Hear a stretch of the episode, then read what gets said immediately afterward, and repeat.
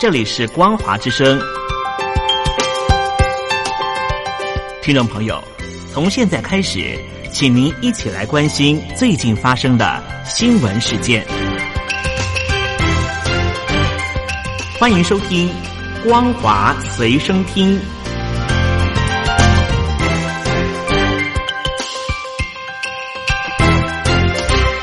各位海峡两岸的听众朋友，您好，非常欢迎您收听今天的光华随身听，我是佑佳。在今天的新闻，首先我们来关切的是这一波的新冠病毒的疫情。首先，我们把焦点放到台湾，为了防范新冠病毒疫情，中央流行疫情指挥中心呢，从今年一月二十号开设，截至昨天呢，是届满一百天。在这段时间，不论是边境管制、口罩实名制与简易的隔离。等相关的防疫政策都引起全球的瞩目，台湾的防疫成果备受肯定。而疫情指挥中心指挥官陈时中他也强调，疫情管控能够有所成果，全是大家的合作结果。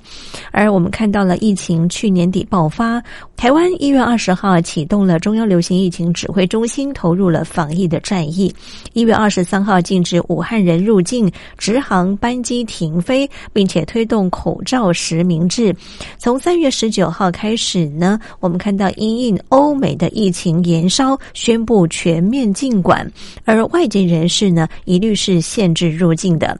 指挥中心在每天召开记者会，说明疫情进度，并且驳斥不实的谣言。卫生及防疫宣导等各项的作为，让台湾的疫情获得有效的管控。而指挥中心昨天呢，也开设了届满一百天第一一线防疫官员各自分享了防疫的心路历程。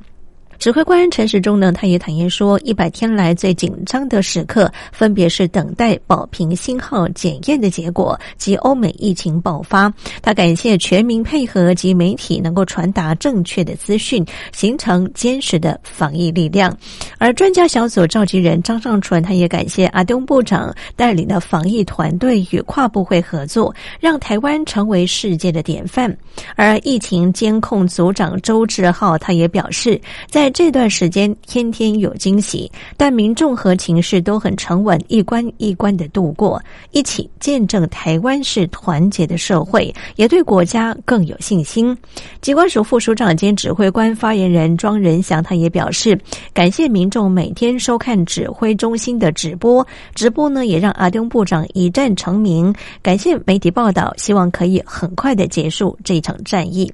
此外，由于台湾的本土个案已经连续十六天没有增加，在记者会的现场特别发放了龟苓膏庆祝。陈时中呢还叮咛媒体说，要留一口，不要把龟苓都吃完了。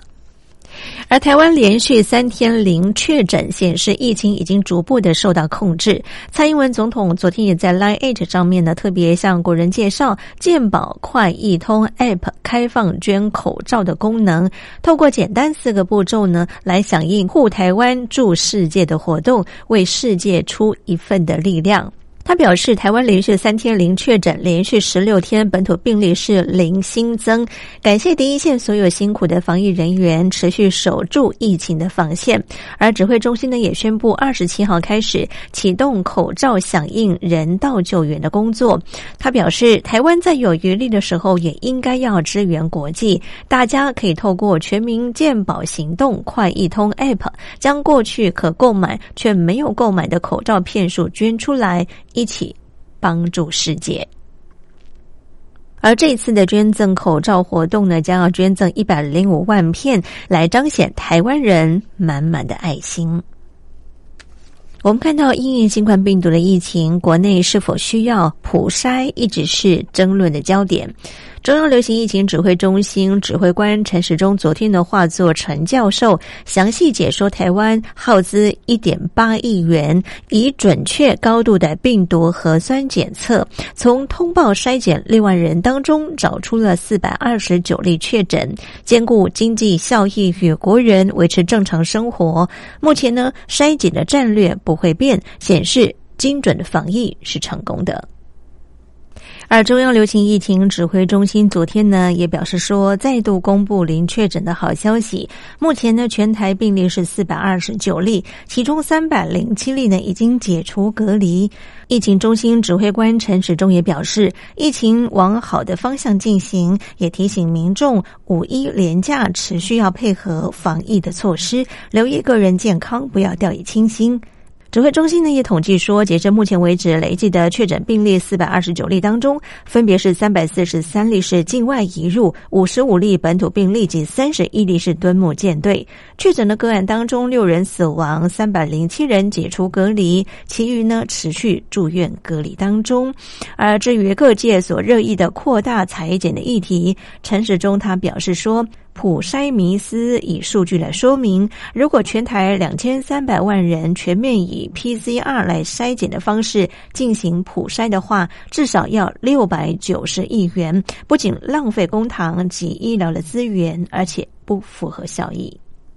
继续，我们看到在中国大陆的消息，我们看到了综合媒体报道，中共的军媒解放军日前在头版刊文证实，新组建的一支海军陆战队企图强化战力。军事专家呢也指出，中共海军陆战队逐步的扩大势力，对于周遭国家已经形成威胁，后续的动向仍然需要关注。而媒体也指出，中共军媒在这篇报道当中有几个关键词值得关注，分别是兵力结构体系、新组建海军陆战队等。此外呢，攻坚模范连和展砖屋突击模范连两支连队。在此之前，隶属于陆军的集团军，而今天已经转型成为海军陆战队空中突击营组成部队。军事专家呢也分析说，海军陆战队在各个国家当中所充当的都是一个特种兵的角色，因此呢也被称为军中之军。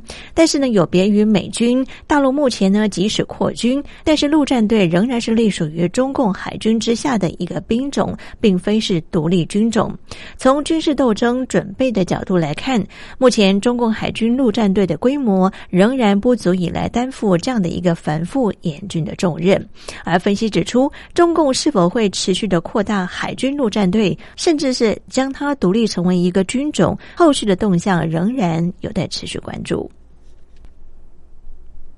而受到新冠病毒的影响，中共大陆各地的学校纷纷的施行线上授课，乱象频传。近期呢，有调查分析，大陆的农村地区因为电脑设备缺乏、家长资讯能力差等相关的因素，反而加大了城乡教育的落差。而调查发现，在大陆的城市当中，百分之八十点一的学生能够按时上网修课，但是在农村按时上课的时间呢，学生的比率是降到百分之五十四。四点一，另外呢，有百分之三十二点八的农村学生网络学习时间少于一个小时，在城市有百分之八十一点二的学生网络学习时间呢达到一到五个小时。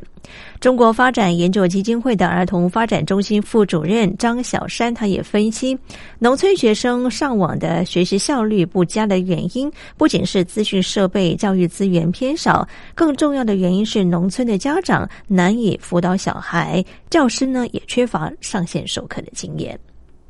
而这波的新冠病毒，我们看到了武汉市呢金银潭医院重症的监护室病区病患已经清零，引发国际社会的质疑。媒体爆料有一线的医护人员讲述中共下令清零造假的数据，由于公部门施压，医师被迫改写染疫的病症。寒冬杂志引述了浙江省一名医生指出，二月中旬，许多的轻症的病人病情已经逐渐的恶化，省政府呢下令不许有病例死亡，而医院领导为了完成这项政治性的任务，开始造假数据。曾经有一名八旬的武汉重症的病患死亡，但是最后的病例记录的却是因为其他的病症。为了控制消息的传出，院方还下令禁止医护人员接受。有任何媒体采访，这名医生呢也指出，还有一名护士出现疑似症状，申请核酸检测，但是被医院方拒绝。院方呢声称，即使给他做检测，结果呢也不会登入电子的病历系统。以上就是为听众朋友整理的两岸相关新闻，感谢您的收听，祝福您，我们下次见。